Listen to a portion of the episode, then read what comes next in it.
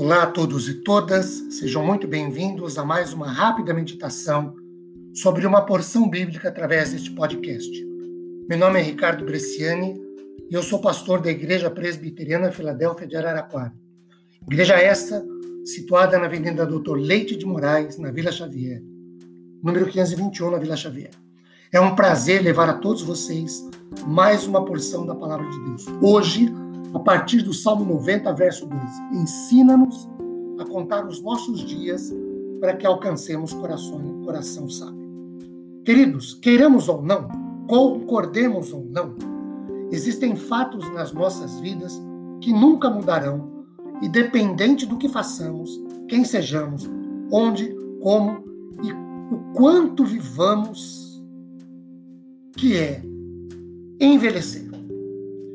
A partir do nascimento, segue-se um período de desenvolvimento e maturação físicos, que, segundo a medicina em tese ou na média, o homem cresce até os 18 anos, as mulheres até os 16.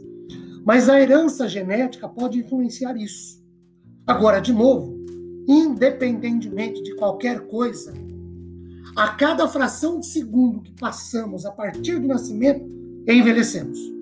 Sabedor disso, Moisés, que diga-se de passagem, morreu aos 120 anos, de acordo com Deuteronômio, capítulo 34, versículo 7, ao escrever esse texto do Salmo 90, pode-se dizer que pediu a Deus por um envelhecimento com sabedorias, falo isso entre aspas, quando disse, abre aspas de novo, ensina-nos a contar os nossos dias para que alcancemos coração sábio. Dwight Moody fala que Moisés faz um clamor triste para que o Senhor conceda ao homem ensinamento e sabedoria para auxiliá-lo a discernir o verdadeiro significado da vida. Por quê? Como também coloca F. F. Bruce, só Deus pode ensinar a aproveitar o máximo tempo e empregá-lo de maneira sábia antes as oportunidades que a vida oferece.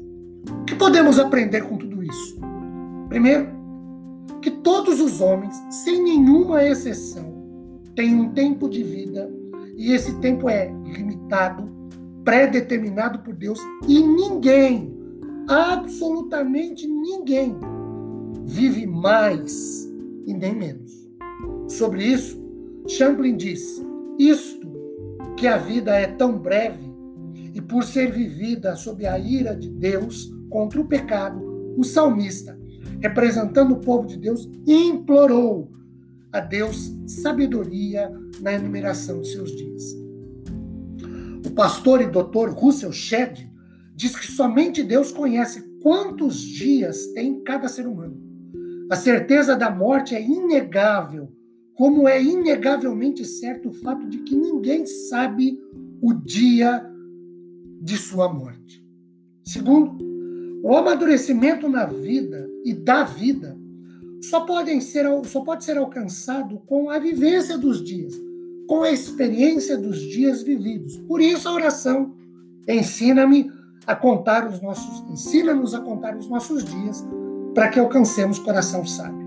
Terceiro, mesmo sabendo que Deus já determinou cada dia, todos os dias de nossas vidas, e ainda, o amadurecimento e a experiência da vida, de vida só vem com os dias vividos. Podemos orar e devemos orar a Deus por isso.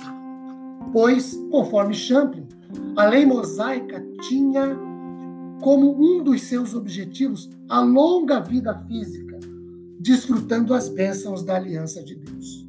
Quarto, viver dias ensinados a serem contados para alcançar amadurecimento ao coração sábio, para indicar que tem a ver com dias bem vividos, dias cuja vida é bem aproveitada, mas sugere que existem dias que podem ser vividos sem que o homem seja ensinado a contá-los. E aí seriam dias mal vividos ou dias desperdiçados ou mal aproveitados. Bem, que seriam dias bem aproveitados e dias mal aproveitados? À luz da Bíblia, dias aproveitados são todos e quaisquer dias sem nenhum fanatismo, carolice ou coisa semelhante, cujo principal objetivo seja o de honrar, exaltar, glorificar e servir a Deus. E por conseguinte, dias mal aproveitados, mal vividos e desperdiçados são os dias da vida vividos sem que se, se relacione com Deus, o honre, o glorifique, o exalte o sirva. Queridos, nossos dias têm sido bem ou mal vividos. Que Deus nos ilumine e nos direcione à sua vontade depois de meditarmos sobre esse trecho de sua santa e poderosa palavra. Amém.